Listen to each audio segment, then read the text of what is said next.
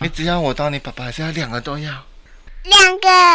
两个都要，两个都要，两个都要。我是主持人林元清，今天有喵爸跟维爸还有肉肉呢来到我们这里，大家应该有听到肉肉很可爱的声音。呀，我知道，呃，喵爸还有维爸，你们呢其实知道，在这个情况底下，我们其实都替你们很开心，因为经过了好多好多的努力嘛，啊，然后来到这里。你们现在过着非常棒而且很幸福的这个状况，听说是应该是现在感到最幸福的时刻吧？我可以这样说吗？嗯，我也不知道会，因为因为每个时期真的都有不一样的挑战。对，然后至少至少我们现在有两个人共同的侵权，我觉得是一件很不容易的事情，然后也花了很长的时间。那个很长的时间，大概是不是真的是像说的五年？对，是五年的时间，因为前面有三年是要先让我们有那个跟孩子有亲子关系，先亲权的部分，那包括前面社工的评估啦，然后整个出品的时间，然后后面审查、参加团体、上课等等等哈，然后后面到共同生活期到法院，前面花了三年，然后后面花了两年的时间让喵可以。呃，取得肉肉的侵权这样子。嗯，维爸，我是想知道的，就是呃，在这个过程里面，当时你们呃要做这个呃收养小孩的时候，你当时的心情是以什么样的一个心情，会有这样的一个念头？呃，其实想要收养是在很久很久以前哎，我们在交往的时候，我们是二零零五年的时候交往，那时候刚交往没多久，我就跟喵聊说，哎。我想要就是有小孩，你觉得可以吗？然后你的想法是怎么样？所以，我们是一交往初期就在聊这件事情了，对，就已经有这个规划了。对对对对对，就是因为我很喜欢小孩，因为我妈之前是当保姆，然后就觉得哎，这个跟小孩子在一起真的蛮好的，然后只是想说，哎，到底有没有可能啊？这样子，对，那那时候我们就遇到我们的系上的客座教授是 Stewart Chen Hayes。对，然后他就是他跟他先生，然后有生了一个小孩，这样，嗯，然后我们就看到哦，原来是真的有可能呢，对啊，然后，但是只是我们后来就查，就人工生殖其实花的费用很高，那我们两个都是老师嘛，所以我们其实收入并没有办法去负担这么高的那个人工生殖的费用，所以我们就呃认真查了一些资讯，然后发现哎，虽然好像可能，因为我们在当辅老师的过程中也发现。呃，就是孩子们在育幼院，好像不是我想的这么美好。对，因为我以前是想说，哎，我长大如果心有余力，好想要开一间育幼院，有一个很大的梦这样。但是后来发现，哦，这个难度有点太高了。那至少我能不能让一个孩子不用进育幼院，那做我可以做的事，这样子。哦，所以这个是维爸你当时的一个初衷。那喵爸在。沟通的状况底下，你对于维爸的这些的想法，你当时的认同性，为什么也会出现这么契合的理念？嗯，呃，就是就如同刚刚维爸讲的，就是的确他就是一个蛮会做未来规划的人，对啊，所以的确在我们交往一两年、两三年，他就在在跟我讨论关于未来那个成家的可能性，的确。刚开始我们就是只有听说台湾有一些女同志是透过呃那个自我注射的方式可以有小孩，那真的是对于男同志可以有小孩可以成家，实在是没有什么太多的想象，也没有例子这样子。那的确那个就是 Chen Hayes 跟子良爸爸他们的例子有让我们觉得哎是有可能的这样子。那后来呢，就是我觉得可能有那个有一部分跟维爸很。类似的是，因为我们都是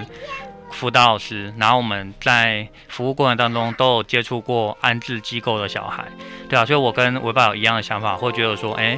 如果可以让有一两个小孩可以在那个呃他的生命经验中有一个稳定安全的家，那我觉得这样蛮好的，这样子，嗯，对对对，嗯，这样说起来，其实你们的条件呢、哦？有一个就是呃老师的背景，还有辅导安置这些小孩的经验，再加上你们在交往的过程里面，非常的有默契，也有共识，想要有共同的孩子，这个想法一般来讲，在约会当中的男女啊、我说的不是你们男女，其实很少会去先谈到这个，都是先谈爱情，爱情谈完了以后。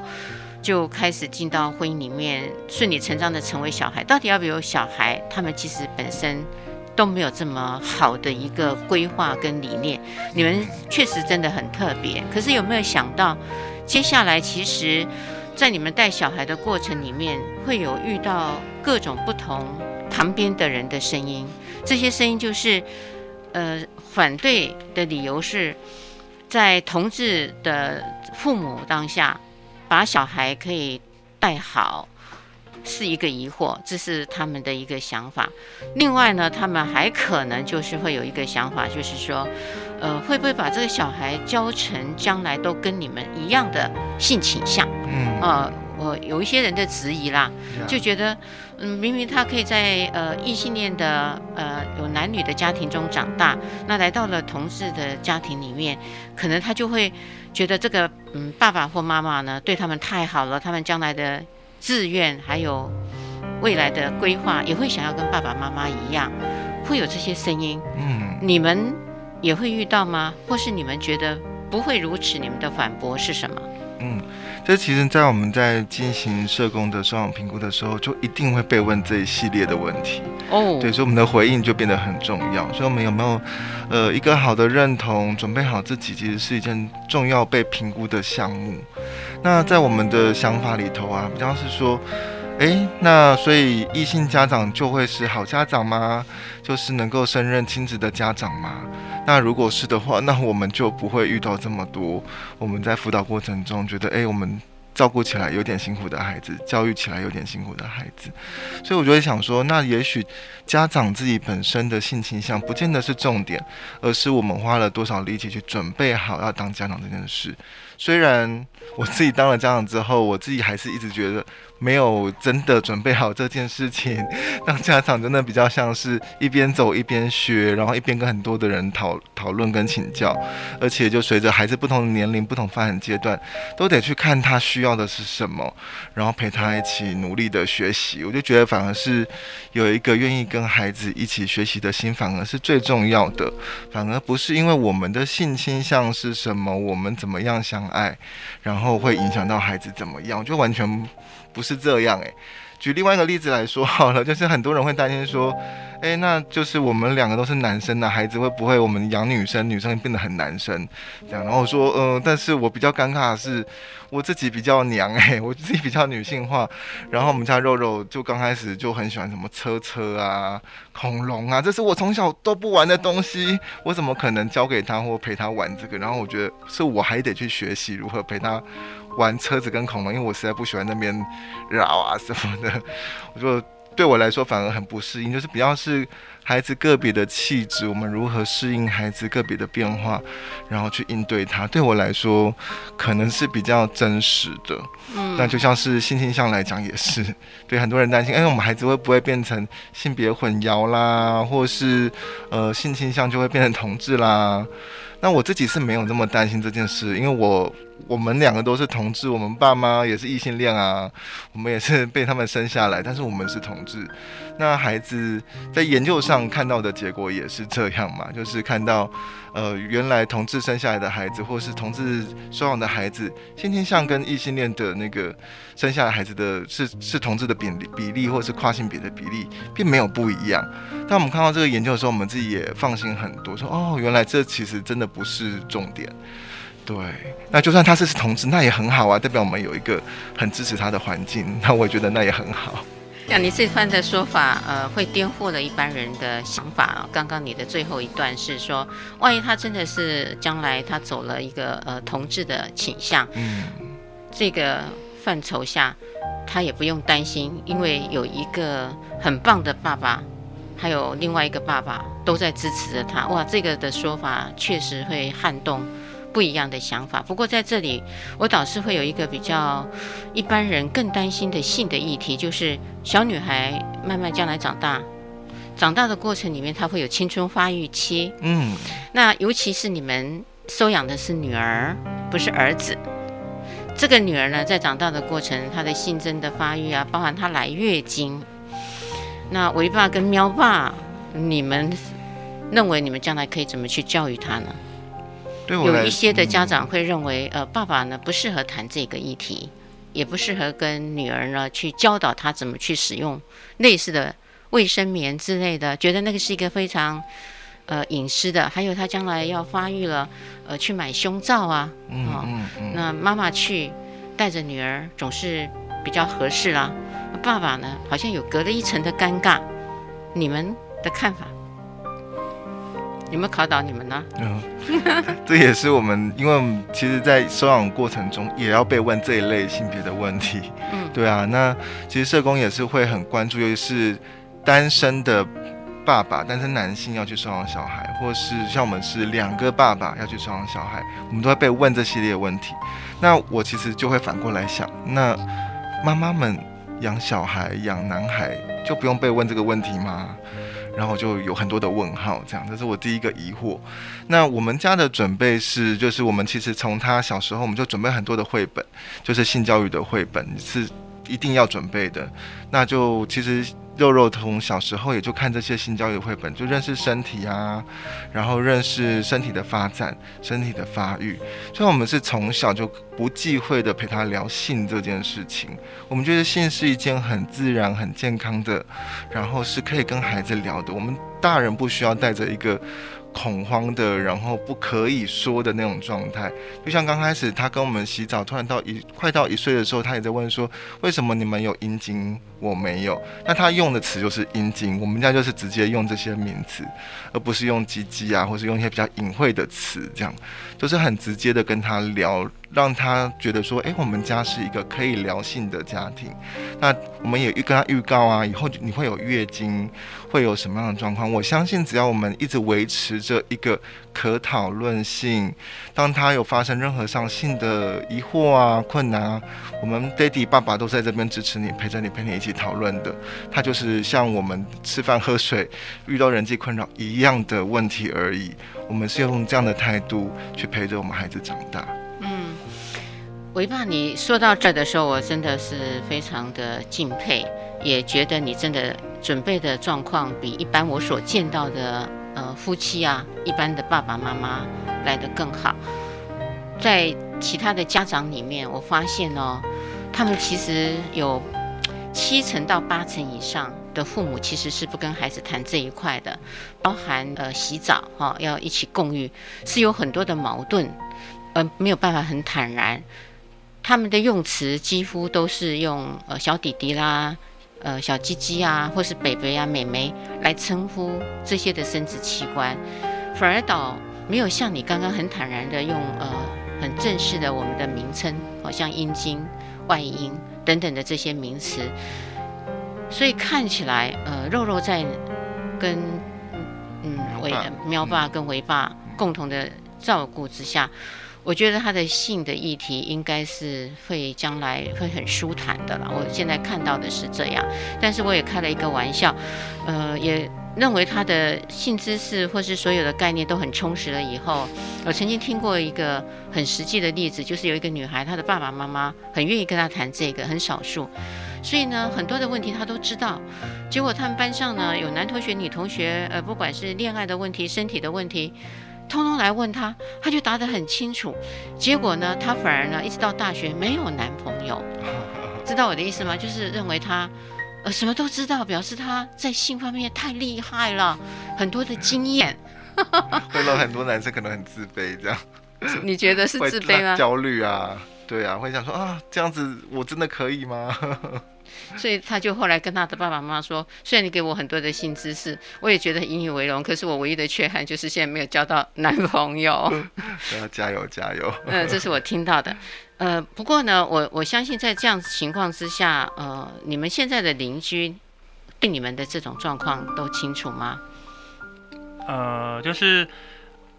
我想一下啊，知道怎么回答？因为我我们现在是住在住在都市嘛，因为我的老家是在。是在屏东，嗯，啊，我在都市住，我觉得在都市的邻居之间的互动好像没有像乡下那样子，就是会会互动那么多。对啊，我目前就是我们刚搬来的时候，我们住在我们对面的，他就知道，然后一个阿妈，哎，一个奶阿妈奶奶，对对对，然后他就是知道，然后也蛮支持跟接受的这样。啊，其他的应该说我们没比较没有，本来就比较没有主动要去认识其他人，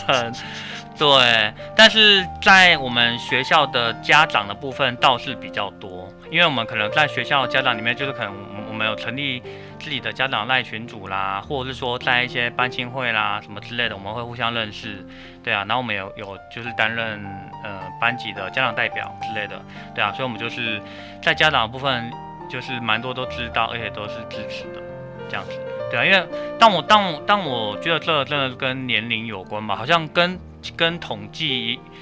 出来也是这样，就是说好像基本上对于同志的接纳的程度，好像在各年龄层间是有一点落差的。啊，可能我们现在我们现在的我们这一代的家长就是比较年轻嘛，对啊，还或或者像我学生，就是说我就觉得说好像。呃，现在的家长啊，或者是那个呃，就我们这一代的家长，跟我们一样的家长以及学生，我觉得对于同志的接纳度相对而言会比年长者还要高。我们的感觉是这样，但是也不一定，因为像就我们家对面的，他们也是接受啊。然后像我阿妈，就啊，我阿妈就是肉肉的阿祖嘛，嗯，他们也是接受。应该说，可能以前就是更早之前那种，对于那种收养，可能更能够理解跟接受嘛，这样。对啊，所以，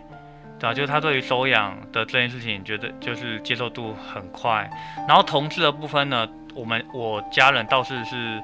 看着我们就是很稳定、很正常，也没有新闻。这次很新闻偏颇的报，没有。我说在以前对于同志的那个那种形象的报道，好像都是比较负面的，对，好像同志是不好的，对啊。但是我觉得他们有因为实际看到我们的生活。而破除了这个担心，对啊，对啊，对啊，所以我觉得就是真的是有，就是有在改变，嗯，对，嗯，有在改变，对。我比较好奇的是，你刚刚说了很重要的一个对象是家长们比过去的年长的家长们都更能接受，但是呢，我也想知道的一点就是这些的家长。你们是怎么样的方式让他们可以知道你们的现况？这个是我比较好奇的地方。为为什么这样说？因为曾经呃也有一个同志，他到校园里头去做宣讲啊，因为校园里头会有性别平等，就会去宣讲。就他很风趣，也很会照顾小朋友。那个是小学，小学这些小朋友呢就很喜欢他，就冲着跟他讲说哥。呃，大哥哥，我将来长大了以以后呢，我要跟你一样，我一定要跟你一样。呃，结果他当然很开心，可是呢，呃，家长不开心，因为家长说：天哪，他一进来学校做一个宣讲，全班里头有三分之二的小朋友都说将来要跟他一样爱同样性别的人，因为他有先自我介绍说：呃，我是一个呃同志大哥哥，我爱的是男生。那我今天要跟小朋友谈什么啊？类似这样。你们呃，在学校里面的这些家长，你们是用什么方式让他们可以这么的支持你们，而且是完全的肯定？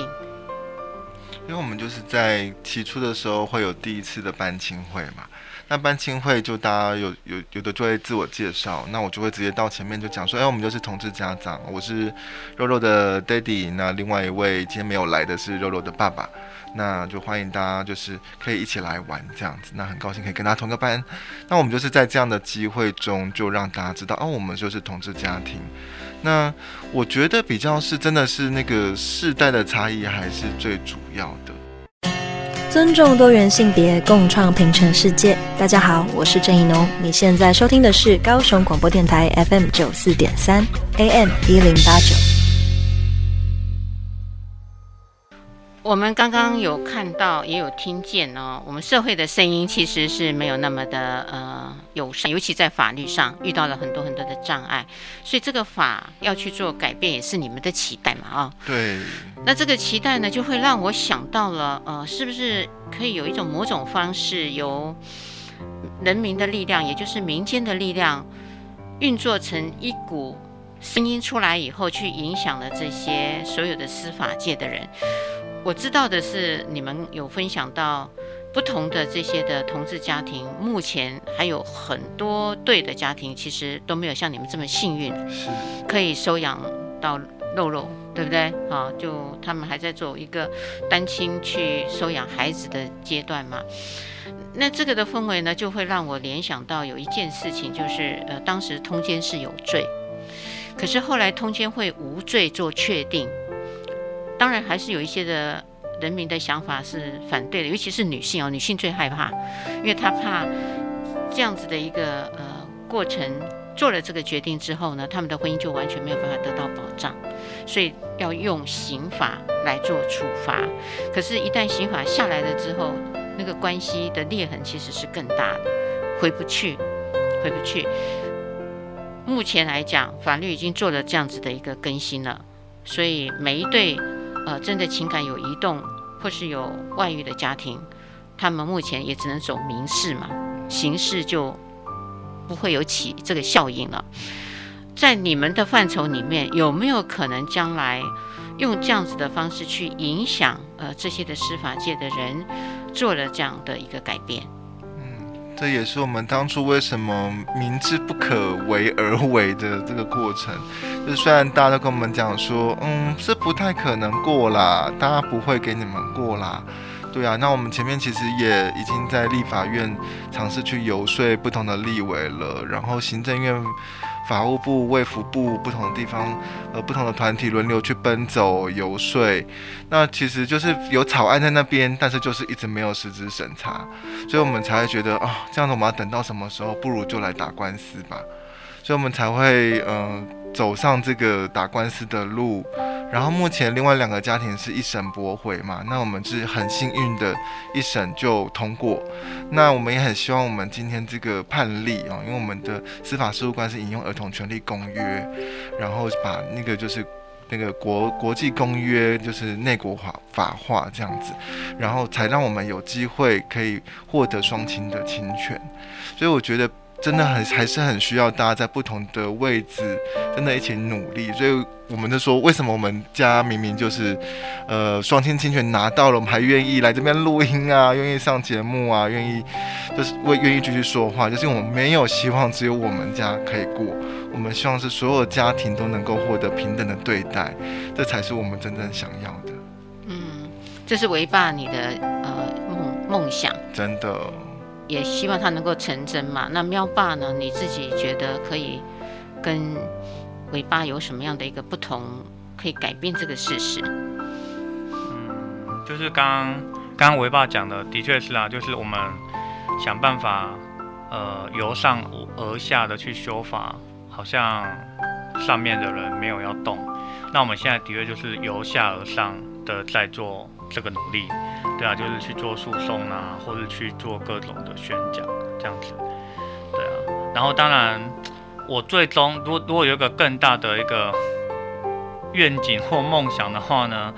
我反而是会想到说，哎，其实我们现在会遇到这个问题，其实是回归到几年前的那个公投。那个时候呢，就是其实就是就公投的结果是讲说，那个就是同志不能用民法结婚，要另立专法结婚嘛。那就是这个公投的结果造就了我们现在的一个，呃，我我个人觉得说就是一种被歧视的一个现况嘛。就是说，因为的确七四八的专法跟民法